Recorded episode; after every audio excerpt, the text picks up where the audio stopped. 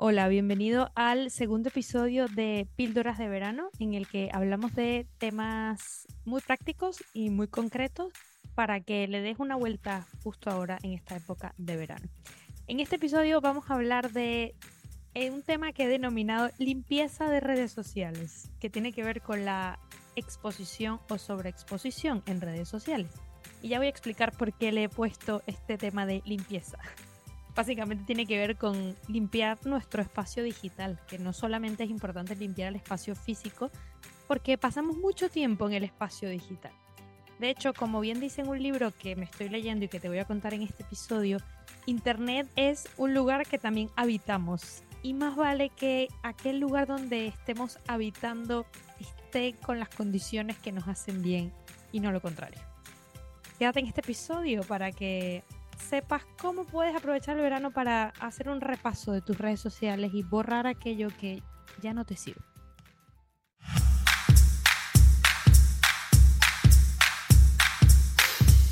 Bueno, voy a empezar contando por qué me ha surgido hablar, querer hablar de este tema.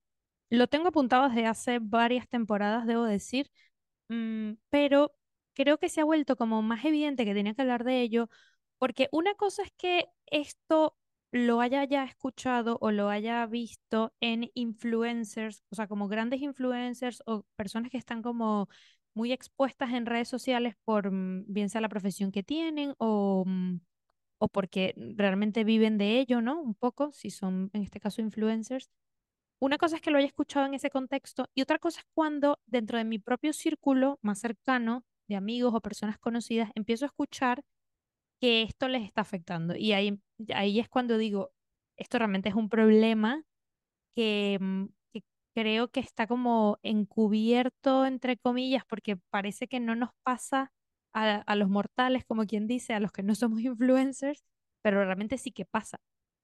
Y en algún momento eh, yo pasé por ese proceso de mm, limpiar un poco mis redes sociales y creo que también esa es la razón por la que he dicho, mira, de esto tengo que hablar en el tema porque al final es un, es un tema de bienestar. Entonces, ¿qué pasa con las redes sociales? Pues más allá de lo obvio y evidente, y es que pasamos mucho tiempo en, en las redes sociales, y cuando digo redes sociales, lo digo en un sentido amplio, es que no solamente si tienes una cuenta en Instagram o en Facebook o en Twitter, porque a lo mejor eres una persona que ni siquiera tiene cuentas aquí o las revisa muy poco, pero seguro que pasas mucho tiempo en Internet. Y es que Internet es un espacio que habitamos y esta frase no es mía, luego voy a decir de dónde la he sacado, de dónde la he leído, pero claro, cuando leí esto es que me hizo muchísimo sentido. Entonces, ¿tiene sentido saber qué tenemos en ese espacio? Sí. Tiene mucho sentido porque cuando, como les decía antes, empiezo a ver personas dentro de mi círculo que me dicen cosas como, es que he borrado mis redes sociales, o sea, he, cerrado mi cuenta de Instagram, o ya no soporto meterme en pues a ver mi cuenta porque todo lo que me aparece es contenido que no quiero consumir. O sea, son cosas que me hacen daño, que, que me venden una vida o unas ideas que realmente yo no creo en ellas. En algún momento parecía que creí en ellas, pero ya no me sirven, no me ayudan. Lo que hacen es agobiarme. Estoy en un punto de mi vida donde, eh, donde esto me quita tranquilidad, me quita energía, me deprime. Este tipo de frases es que las he escuchado de personas muy cercanas. Y claro, eh, yo decía, wow, es que realmente tiene una influencia brutal. Y claro que la tienes. Y al final, este contenido que consumimos es contenido del cual nos alimentamos también. Entonces, imagínate, si estás en un momento de tu vida en el que pues lo estás pasando mal por lo que sea, eh, y todo este contenido que te vende como bienestar al 100%, o sea, en, el, entendiendo bienestar en el, en el sentido, no como lo hablamos en este podcast, real y, y, cercano, sino un bienestar de todo perfecto, la vida perfecta, las medidas perfectas, la alimentación perfecta, o sea, un, un rollo que no existe, o sea, que solo se ve en redes sociales y que está clarísimo que es un poco una película de ficción. Pero ¿qué pasa? Cuando estamos todo el rato viendo ese contenido, viendo ese contenido, claro, estamos consumiéndolo, o sea, es, algo que nos bombardea y que nos dice algo, que luego además no es algo con lo que, con lo que estamos eh, de acuerdo, que no nos ayuda. Entonces, bueno, em, ya digo, esto empezó a pasar un poco, o yo empecé a escucharlo más con influencers que de repente salían a la palestra pública y decían, es que he tenido que cerrar mis redes sociales y darme un, un break, un descanso, porque estoy saturada, porque he entrado en un proceso de ansiedad o en un bucle depresivo y he tenido que cerrarlo. Y claro, uno ahí dice, wow, eh, pues mira, es un problema, eh, pero puedes pensar, bueno, esta persona vive de esto, se la pasa metido en redes sociales, claro, ¿cómo no va a estar en esta situación? Ya, sí, pero cuando le empieza a pasar a gente cercana a ti, te empiezas a cuestionar aquello y a decir, "Mm, a ver, que esto pasa a todos los niveles. Entonces, em, quiero luego entrar en el tema de, bueno, por, porque hay que hacerlo, o sea, cómo empezar a hacerlo, pero claro, como he estado justamente con este libro que les he comentado, que mm, de hecho me lo, me lo envió una de las invitadas que, tu, que he tenido en, este, en esta temporada, que es Diana Orero. Este es el libro, se llama Futuristas, futurista, mejor dicho. Eh, dice inteligencia artificial o estupidez humana. Y claro, lo lees y, y, o sea, lees este titular y dices, bueno, esto va de inteligencia artificial. Realmente va de un poco de todo, pero habla mucho de todo este tema de eh, que habitamos en Internet, ¿no? Que, que al final es un espacio en el que hay que tener cautela porque es muy fácil que em, en vez de ser nosotros quienes lo, lo controlamos, sea él quien nos controle a nosotros. Y bueno, de ver, ya verdad es que les digo que si quieren tema de lectura para este verano, este libro es muy, muy, muy recomendado. Así que bueno, em, una de las frases que dice en este libro que me parece brutal es que si la dopamina fuera azúcar, las redes sociales serían el equivalente a una casa hecha de caramelos y chuches. Claro, es verdad, la dopamina es adictiva y las redes sociales están llenísimas de dopamina, porque todo este efecto de me llega un mensaje y voy corriendo a verlo, un like, un comentario, un no sé qué, y estás todo el rato ahí, pues te eleva como las pulsaciones, o sea, eh, son esos chutes de dopamina que bueno, la dopamina está muy bien, sirve para lo que sirve, pero que estar todo el rato en ese chute de dopamina, la verdad es que te intoxica. Y esto es uno de los puntos que se mencionan en ese libro y que se habla mucho a nivel de psicología con todo el tema de sobreexposición en redes sociales. No es el tema concreto que quiero hablar en este momento porque me quiero centrar en, lo que les he dicho de, de la limpieza de las redes sociales, pero es importante que lo tengan en cuenta porque esto voy a hacer un episodio con una experta eh, en esta temporada, espero, y, mm, y hay que tenerlo de base porque esa adicción que tenemos con las redes sociales viene de, eso, o sea, de, de que están hechas para que nos cree como un placer de dopamina tal que no puedas salirte de ahí, o sea, que te quedes enganchado. Entonces, ¿por qué deberíamos hacer revisión y limpieza del contenido que seguimos en redes sociales? Pues básicamente para que no sean las redes sociales las que nos usen, sino al contrario. Si a día de hoy tú no soportas estar en redes sociales, te abruma lo que ves y te hace sentir mal, es porque lo que está ahí no te sirve, no te ayuda. Entonces, pues, o sea, esto no es más como que agarrar el teléfono y empezar a revisar todas esas cuentas que sigues, toda esa información y empezar a eliminar, a borrar, a dejar de seguir, lo que sea, lo que sea. Y si no eres de redes sociales, pero te metes muchísimo en internet y estás todo el rato consumiendo, a lo mejor, pues eso, artículos, información que, que ves que no te ayuda, que más bien te perturba, deja de hacerlo. Y, o sea, la manera en que incluso te va a beneficiar es que luego te la va a dejar de mostrar también, porque claro, al final tengamos en cuenta que todos en- dentro de Internet somos un algoritmo, un algoritmo que está diseñado basado en todo ese contenido que consumimos, que, mm, que al final, bueno, todo, voy, a decir el móvil, pero bueno, no es el móvil, es una cosa mucho mayor que el móvil, pero de, de alguna manera el móvil lo sabe y nos muestra lo que nos interesa o lo que él cree que nos interesa, claro, basado en lo que vemos. Entonces, ir limpiando todo ese contenido que realmente no queremos va a hacer también que luego nos muestre lo que sí queremos.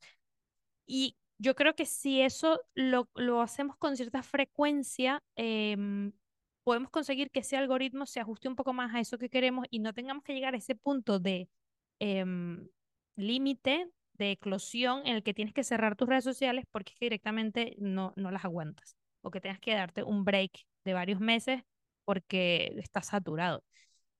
Importante, aprovechemos el verano para hacer esa revisión porque es que nos va a venir muy, muy, muy bien.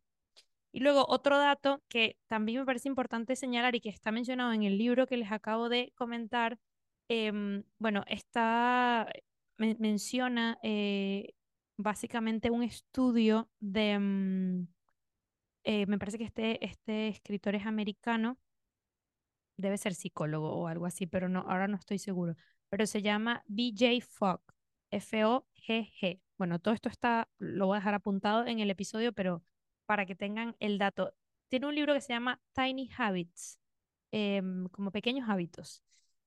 Y él aquí hace un, o sea, una explicación de justamente el tema hábitos, pero que nos puede servir tanto para entender los hábitos, o sea, cómo crear hábitos buenos y cómo deshacernos de hábitos malos que vendrían siendo vicios, ¿no? Entonces, claro, esto me, me, me gustó porque dije, lo puedo enlazar en este tema con respecto a esta adicción a las redes sociales o esta sobreexposición en redes. Él dice que para que un comportamiento ocurra tienen que ocurrir tres cosas. La primera es motivación, o sea, ganas de hacer algo. La segunda, habilidad, capacidad de hacer algo, la capacidad que tienes de hacer algo. Y luego un disparador, que es básicamente una señal que te incita a hacer algo. Claro, cuando piensas en esto, em, generalmente cuando hablamos de hábitos se habla mucho de motivación, ¿no? Mm, pues tienes que motivarte para comer bien, para salir a correr, para hacer ejercicio, para tal. Pero es verdad que la motivación mm, realmente no, no puede recaer todo en la motivación, o sea, no todo el planteamiento está volcado en la fuerza de voluntad y parece muchas veces que es así, pero es que no somos 100% motivación. O sea, si fuera por motivación, hay un montón de cosas que no haríamos, porque luego también hay, hay otros factores ahí que hay que incluir para sacar adelante muchísimas cosas en, en la vida. Entonces, este planteamiento de él está buenísimo si lo llevamos a, a la inversa, ¿no? O sea, si queremos deshacernos de esta adicción a las redes sociales, o sea, pasamos muchísimo tiempo metidos en las redes sociales y a veces no sabemos ni siquiera en qué punto hemos comenzado. O sea, como no sé, no, seguro que te ha pasado este momento de decir, eh, ¿cuántas horas llevo aquí sentada viendo el móvil? Pues igual una hora o dos horas y no he estado más que haciendo scroll arriba y abajo o pasando de un lado a otro videos de TikTok o YouTube o lo que sea. Y sientes que pierdes el tiempo. A ver, bueno, efectivamente lo, lo pierdes, pero tienes luego esa sensación como de vacío de decir, ¿por qué me pasa esto? O sea, es que no me puedo controlar. Esto tiene que ver con lo que dice BJ Fogg básicamente em, nadie tiene una alta motivación para pasar dos horas sentado viendo Instagram. O sea, si se lo preguntas conscientemente a alguien te va a decir, no, no, no quiero pasar dos horas sentado viendo Instagram, pero luego lo hacemos. Y esto es justamente por estos factores que menciona. Aunque la motivación no sea muy alta, la habilidad sí que es muy alta, porque es muy fácil sentarte cómodamente en un sofá y echarte dos horas viendo lo que sea en, en cualquier red social. Entonces, si quieres darle la vuelta un poco a esto y evitar que te pase con cierta frecuencia, aquí lo que él dice es que hay que complicar la habilidad, hay que ponérnoslo más difícil para que justamente no caigamos en ese bucle tan fácilmente de drenarnos ahí en, en las redes sociales viendo cualquier cosa. Bueno, aquí no es que pretendo dar una receta o una fórmula de cómo hacerlo, yo creo que cada quien tiene que, sabiendo cómo es, em, ponerse, o sea, complicarse un poco esa, esa habilidad. Yo puedo poner un ejemplo, eh, no tanto a nivel de redes sociales, o bueno, o sí, pero en general del uso del móvil, sobre todo por las noches, que me cuesta mucho como desconectarme, ¿no? Y es verdad que si me pongo a ver las redes sociales por la noche, es verdad que me puedo echar un rato ahí, o sea, lo que no hago en el, en el resto del día, eh, probablemente lo, lo haga en la noche. Y luego en la noche, pues es hasta peor, porque todo el tema de las pantallas, las luces azules antes de dormir es fatal. Y eso también es tema de podcast, que ya he hablado de esto en otros episodios, o sea que te puedes indagar algo por ahí. Em, pero bueno, ¿qué, ¿qué, hago yo? O sea, una de las estrategias que, que he aplicado y que bueno, tampoco digo que sea la panacea ni que ha sido mi solución definitiva, porque esto hay que estar todo el rato también como revisándolo y cambiándolo, porque luego también te acostumbras a las estrategias que pones. Pero una cosa que me ha funcionado por, un tiempo y bien, es que mm, como sabía que esto me pasaba y que eh, terminaba acostándome muy tarde, lo que tengo programado en el móvil es que a las 11 de la noche el móvil se desactiva, o sea, se pone en modo avión, se desactiva todo, de manera tal que si llegada esa hora yo estoy todavía metida en el móvil haciendo lo que sea, cuando se desactiva es como para mí un, un, un disparador justamente de que tengo que dejarlo. Es verdad que luego aquí, por supuesto, entra el, vale, lo puedo pinchar, quitar el modo avión y seguir, sí. pero hasta cierto punto me ayuda a mí por lo menos a tener conciencia de, a ver, estas ya no son horas de estar metidas en el móvil, que si tienes algo urgente, pues igual vale, sí, resuelvo en este momento, pero que a lo mejor no es nada urgente, déjalo, o sea, lo puedes ver mañana, lo puedes continuar más tarde, o sea, quiero decir que no, no es algo imprescindible. A mí me ayuda como disparador y ya les digo, me ayuda un tiempo, tengo que cambiar la estrategia porque ya no me está ayudando tanto, pero bueno, quiero decir, hay que complicarnos de alguna manera eh, esto de, de que no nos enganche tanto las redes sociales e internet en general, porque ya vemos que es muy fácil, o sea, se nos, se nos puede poner muy fácil o se nos pone muy fácil porque las redes sociales están pensadas para eso, para que nos enganchemos. De hecho, una de las cosas como que muy curiosas que también menciona en el libro es que, em, bueno, son varias, pero hay una en concreto que me, que me pareció muy ilustradora y es que si nos damos cuenta en Internet o en las redes sociales, la información nunca está completa. Es decir, nunca llegas a una parte en la que te dice, este es el final de la página, hasta aquí, o sea, no hay más contenido por hoy, es que no existe. O sea, tú puedes seguir haciendo scroll infinito, nunca se acaba el contenido, nunca. Y eso también es un efecto en el cerebro de que como que siempre hay algo más que ver. Y es verdad, a mí, a mí me pasa, o sea, claro que me pasa, quiero decir, nos pasa a todos, pero eh, es que me ha pasado incluso con cosas tan tontas como que veo una receta que me parece buenísima y la guardo. Y de repente luego me aparece otra y otra y otra. Y es como, claro, no quiero dejar de guardarlas porque digo, es que si no la guardo ahora, no la voy a guardar, o sea, se va a perder en la infinidad de información que hay. Pero luego es una tontería porque cuando la quiera la voy a buscar y, voy y va a haber un montón más de recetas que, que puedo mirar. Pero me pasan este tipo de cosas, o sea, que, que sí, que realmente esto de que la información nunca está completa es como, wow, qué poderoso es esto para nuestro cerebro, porque realmente nos quedamos ahí enganchados perennemente.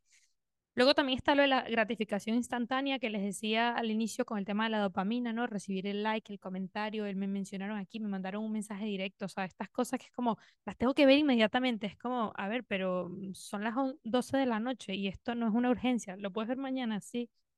Hay que hacer un poco ese planteamiento a veces porque no, no es nada fácil. Em, y luego también la impredecibilidad es otro de las, de los, como que las características que esta este estudio que mencionan en el libro eh, da al tema de las redes sociales. Esta impredecibilidad quiere decir como que no saber qué va a pasar, ¿no? O sea, esa parte de seguir explorando.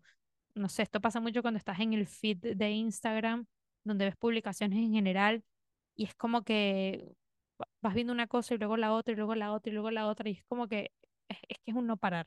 bueno, tiene que ver un poco ya con lo que, con lo que he dicho al principio.